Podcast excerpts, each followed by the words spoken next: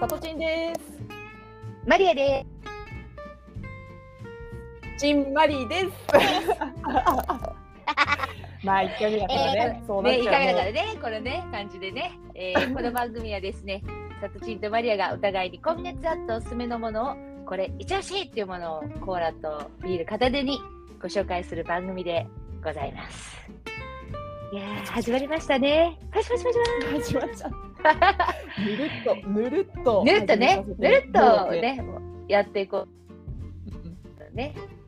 いや、ということで、まあ、とりあえず4月になりましたけど、一応、このおすすめね、3月うん。あったものをこうおすすめしていこうかなって思ってるんだけど、1ヶ月終わりましたけど、3月、うん、どうでした ?3 月。まあ年度末っていうことで忙しい月でもあったでございますが、そうだね。ございましたが、まあ仕事が忙しかったけど、プライベートも意外といろいろやってて。うんうん。えーっとそうね3月はあの今空前の「スラムダンクが流行ってると思うんだけど私の中のそのバスケットの熱っていうのがすごい上がってて、うんうん。その自分がやるのもそうだけどプロのバスケを見る機会がすごい増えたお好きだったなと。でちょっと本当にね。うん。楽しい。楽しいよねも。ううん。ちょっとなので今日このねあの機会にあの皆さん多分バスケットのことほとんど知らないと思うんだけどおいいじゃん まあ紹介も兼ねて熱いバスケットの紹介を軽くね、うんさせていただきたいなと。まあ3いいね結構いい、うん、大会とかもあって。あのまあ、ワールドカップっていうのが8月に世界大会があるんだけどそのアジア予選みたいなやつをやっていて、あ、そうなんだ。えーで特にそうなんですよ。あのまあ、でちょっとね3月に差し掛かる、まあ、2月から3月にかけてやってたような感じだから、まあ、一概に3月だけっていうふうにはならないんだけど、まあ、そのバスケットの特に今男子がすごく強くなってきてましてえーあ、じゃあ、ちょっとなるべくおすすめうん1個目、バスケってことでいい？1個目バスケットはいぬるっと始めたけどね。バスケットから。うんじゃあ、一個目はバスケットでお願いします一個目、バスケットってことで。オッケーオッケーオッケーオッケー。じゃあ、ちょっとそれ男子がどうなのよ。男子がどうなの2021年にあのオリンピックがあったと思うんだけどその時に女子が銀メダル世界で銀メダルだ世界2位だったっていうすごい大活躍したのよ。バスケット。を。そうあんなに活躍したのにあんまりね注目されてないのも私としては結構悲しいんだけど。お前、オリンピックあ。ったことして私もあんま覚えてないから。そう実はあったオリンピックで実は世界2位になっていた女子日本代表。ものすごい快挙だったんだけどその時の監督がやっぱりすごい優秀っていうまあ、その指導が良かった。トム・ホーバスっていう、まあ、外国のもともと NBA でプレーしていた監督。めちゃくちゃあ、日本人じゃいないんだ。日。本人じゃない、まあ、日本語はめちゃくちゃ怖い。めちゃくちゃ怖くて有名な監督が。え、日本語喋れんの？日本語喋れる。で喋れるんだけどお前何やってるんや、こいつ？みたいなこと言うの。あのーお前今のはリバウンドやろうが。あのね日本語があまり流暢ではないから逆に怖いらしいっていう そうなんだ。そのシュートは何ですか？みたいな感じで 敬語で怒ってくるみたいな感じの、まあ、トム・ホーバス監督っていうすごい有名な人が今いるんだけどその女子を見てた人が今度男子を見るようになったんですね。でで男子ってそんなに、まあ、強いっちゃ強いんだけどその世界で戦うようなレベルまではちょっと至らないなっていう男子をそのトム・ホーバスが見始めてからすんごい強くなっててバスケットの男子が。すごいね。もう身体的な差とか身長の差とかもうそういうもんじゃなかったってことだね。じゃあつまり。もう戦略とやっぱりその女子の時と同じような形で戦略でやってるんだけど、やっぱりその外からのシュートもうスリーポイントを誰でもバンバン打てるっていうのが結構そのトム・ホーバス監督の、まあ、日本のバスケットはこう戦うべきだみたいなやつがあるんだけどそれですごくあの日本代表の男子も強くなってきて、でそのアジア選手権っていうの、まあ、そのアジア予選がその2月3月に行われてたんだけど、まあ、すごいもういろんな試合でバンバンバンバン勝ちまくるしスリーポイントバンバン入るしで、すっごい面白いと。うん。っていうのが私の中で、まあ、その3人が面白かったなっていうのともう一つそのバスケットで皆さんにぜひ知っていただきたいことがありまして、うんうんあのまあ、私といえばねあの、知ってる人も知らない人も知っていただきたいんですけども、うん。まあ、とにかくイケメンが好きなんでございますよと。う んそうですね。はい、はい。そうですけども、ははいい。、あの今の日本代表マジでイケメンだらけですと。本当？ええちょっと写真こう今度まとめてさ今度ぜひ。ンしてよ。はい、あのびっくりするぐらいすごくイケメンの選手が多くて一人だけちょっと一押しをおすすめい一人だけ言わせていただきたいんですけどうん。あのそのアジアカップの予選でもう大活躍したまだうん。二十歳とか21歳ぐらいの金近選手っていうねうん若い選手がいるの。でもそれちょっと検索していただきたいんですけど本当にあなたバスケット選手ですか？みたいなもう本当に韓流スターみたいな顔してる男の子がいてええ金近。目の前でかねちかえあちょっと待って金近って金に親？違うよね。あ金に金あの近近い。近いだからあの EXIT の兼近さんと多分同じ。ああなるほどね。そう。イグジットしか出てこない。あの兼近バスケ食べていただいて。金あああれ？えー、ああれ？女の子出てくるけどちょっと待って。あれ？金近兼近蓮っていう。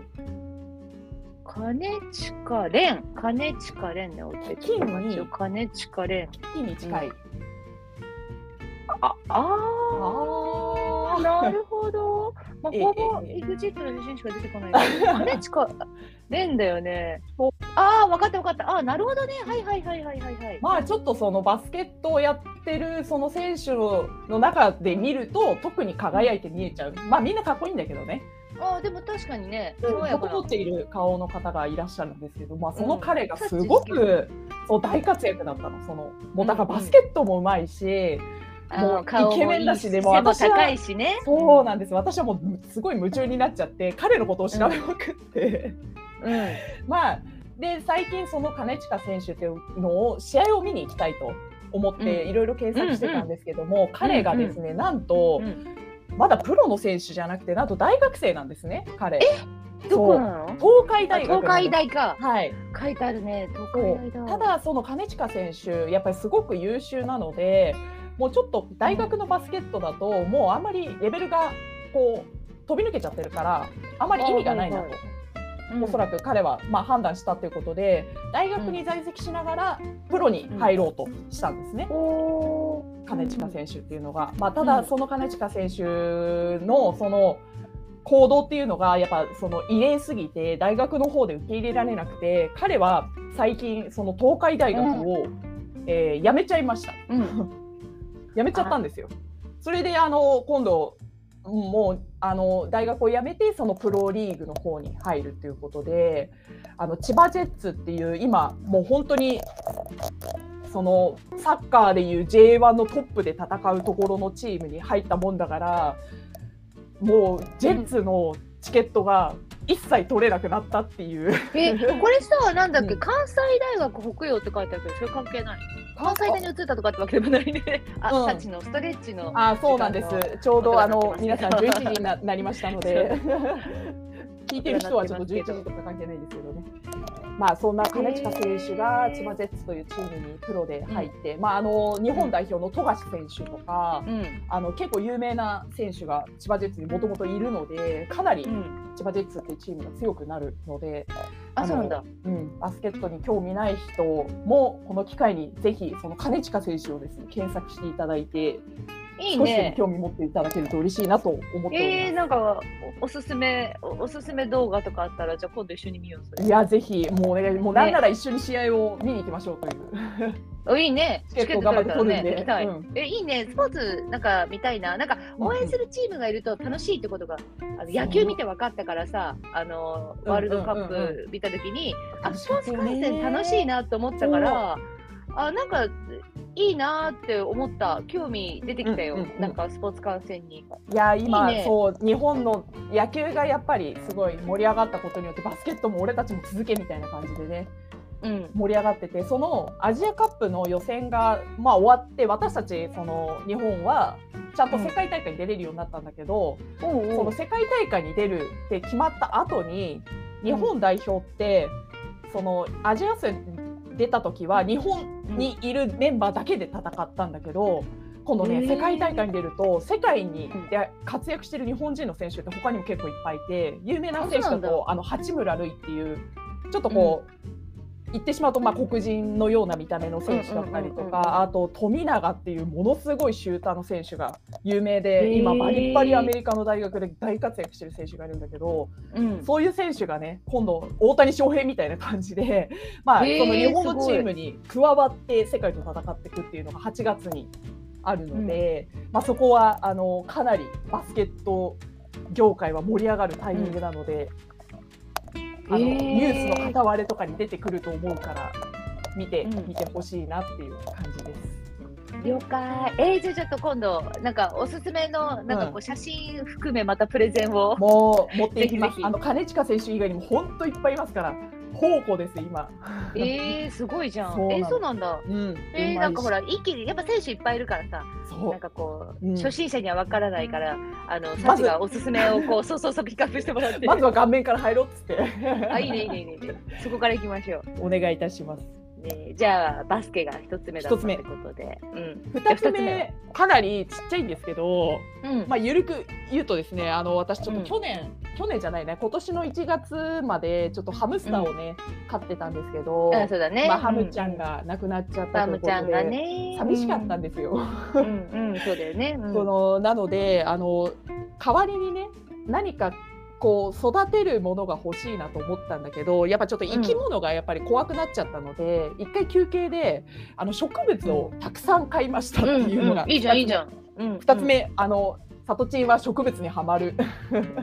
えなんか桜の木買ったって聞いたけど。桜の木を買ったのとあとね、さっき書き出してきたんだけどモンステラと、えーソテツ、オリーブ桜あとフェフェニックス・ロベリニっていうのとえー、オリーブとか実がなるんじゃないの？そう。まあちょっとみいいじゃん食べれるかどうかわかんないけど、うんうんまああの比較的育てやすいあの初心者向けの植物から今わっとこうね家の中が、えー。えバジルとかやんないの？めバジルもやってみたいね。バジルあうんとだから、バジルとか本当にバジリコのスパゲティのソースするとすっごい香りいいしあとシソとかさ1しそやりたい。枚しか使わないやんってなるじゃんだからそれを使うときにこう、うんうんもぐわけよ庭から。もう納豆とさしそだけでもうご飯成立するよね。でもめちゃめちゃいいよ。それでこうもぎっていくとすっごいなんかこうハゲ散らかしたみたいになってかわいそうになってくる。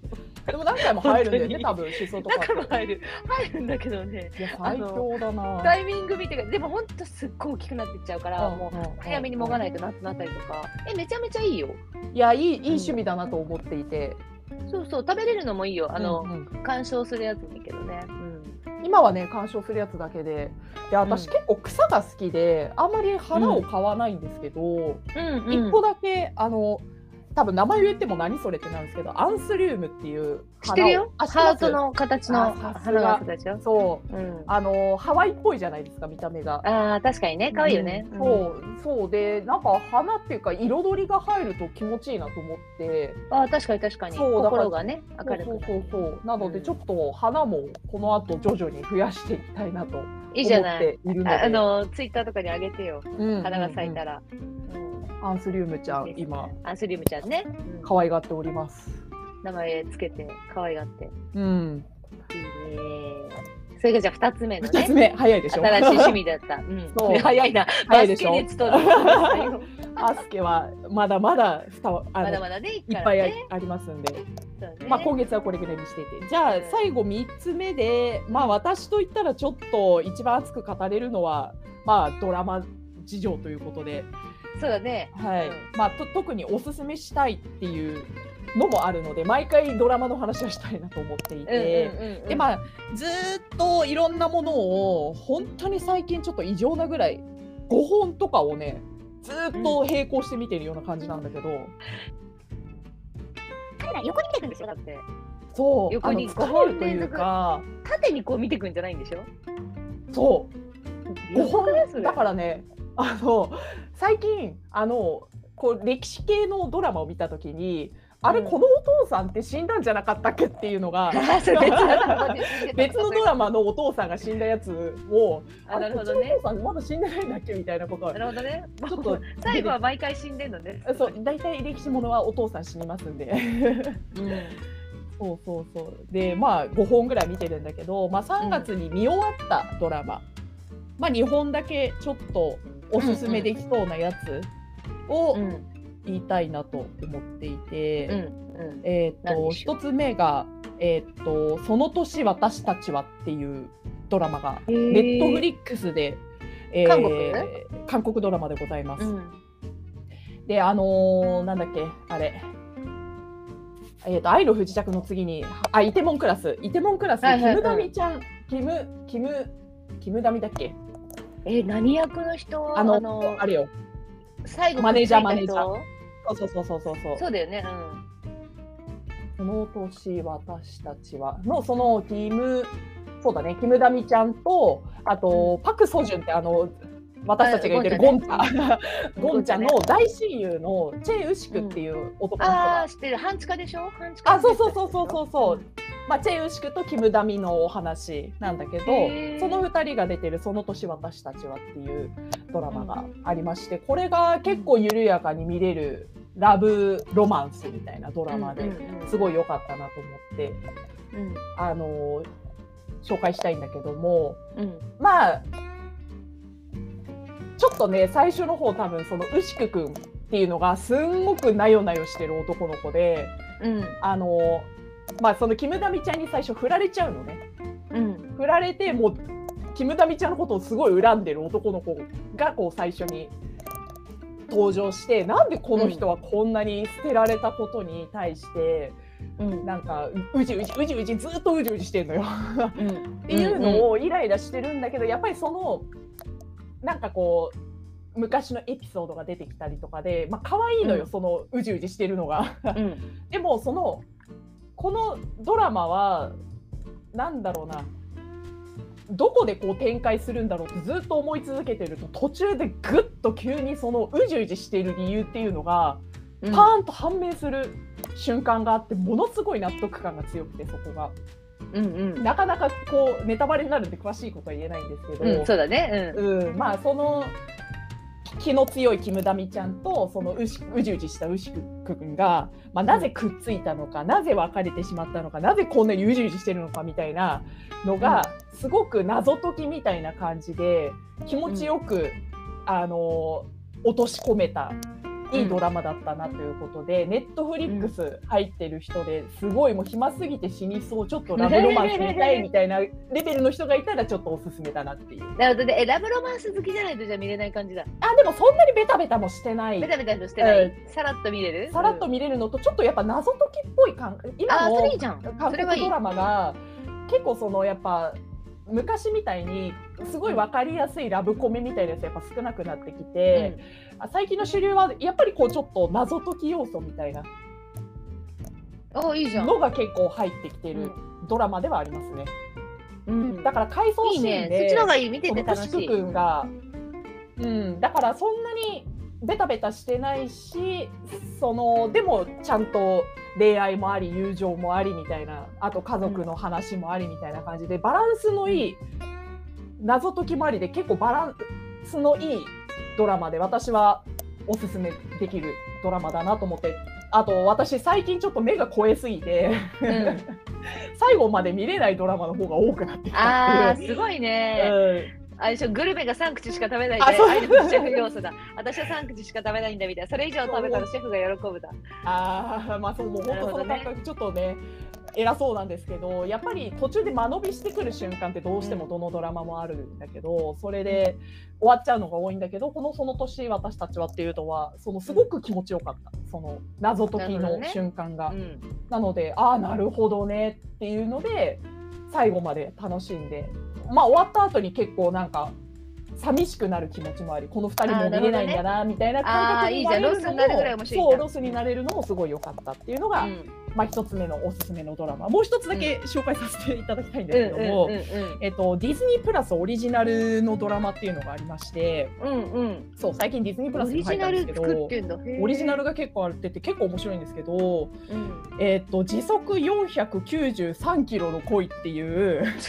早いな あだって時速何キロ待って時速何キロ？493キロの恋早いな。速いでしょ？もううん。これだけ聞くと何ってなるんですけどこの時速うん493キロっていうのがですね、うん。バドミントンのあのスポーツもののドラマなんですよ。かなり球の速さそんな速いってこと？そう。なんかその、マジで？だって大谷だって150キロだよ。バドミントンの男の人はなんか本当に最速で打つとそれぐらい出るらしいです。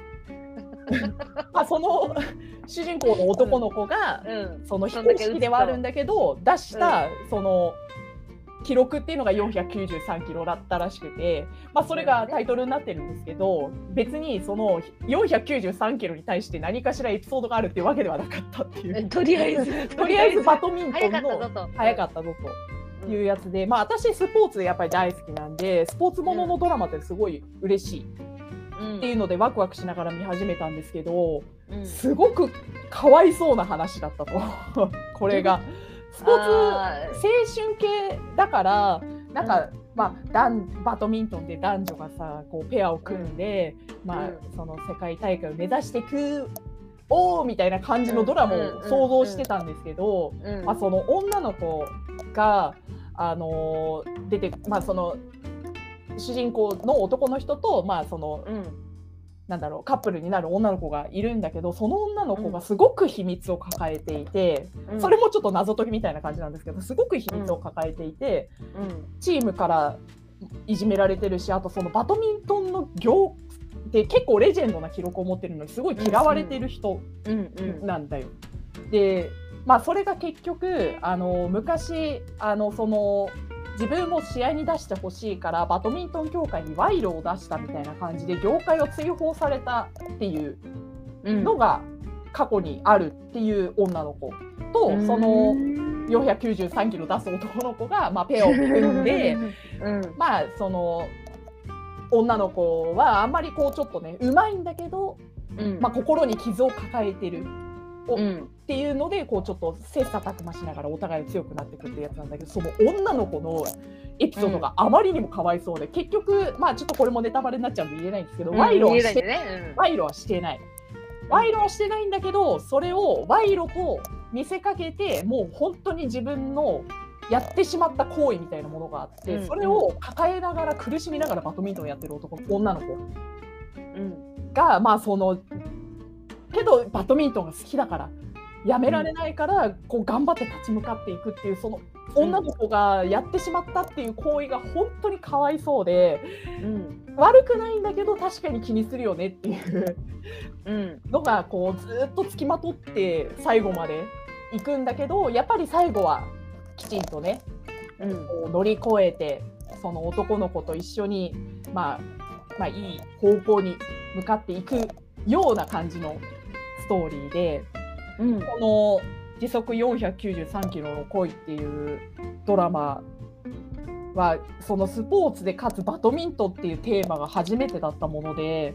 いいじゃんバドミントンうちらもやるしね。あそうそうそうそう、ね。ごいバドミントンやりたくなると思う。けど、あいいな。うん、そうあの恋ありその女の子が乗り越えていくっていうのがかわいそうなんだけどなんかすごくやっぱり応援したくなっちゃうっていうので私はすごく、うあのこれもいいドラマだなと思ったので、あの3月に見た2大いいドラマちゃんと完走できたドラマっていうことで、はい、たちが感想したらもうそれはい。いドラマっていうねいいドラマ、ね本当にそれはね、胸張って言えますんでうんそう。すえー、そっかそっか。えそれはじゃあディズニープラスに入ってると見れるとそうでございます。あの、なるほどちょっとね、それぞれネットフリックスとディズニープラスに入っていただかないと見れないっていう、ちょっと あれなんですけど、3月のおすすめドラマはその年あ私たちはと時速493キロの恋。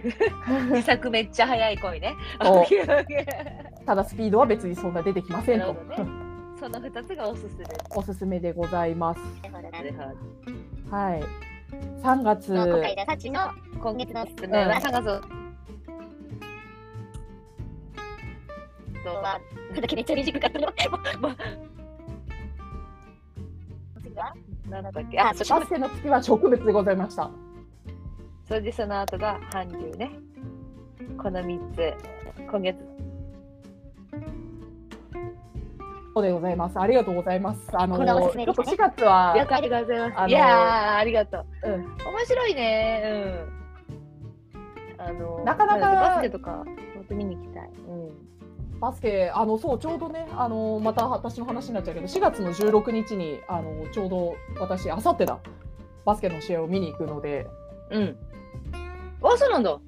それがそうなのそうなのタイムリーにあのちょっとバスケ熱が上がりすぎてバスケの試合を頻繁に見に行こうと思ってるのであの本当に興味ある人一回ちょっと経験してみたいなみたいな人いたらぜひお声かけくださいどこでも行きます行きたい行きたい。ちょっと、あの、スケジュール送って一緒に行こう。それ、あの、ロケしよう、ロケ。言いましよう。いやーちょっとね千葉ジェッツの試合うんをぜひ見ていただきたい金近選手のね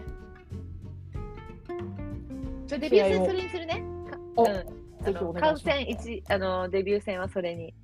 もう楽しいですよ。ね。楽しみにしてますわ。じゃあ私の話前半は、うん、そうだね。うん。じゃあ後半は私のあのすいません一皆さんにさようなら第1回はあ前半。第1回これで終わりか。3月のおすすめということで。はいそれではございます。次回も楽しみにしてください。ねありがとうございました。またね。またね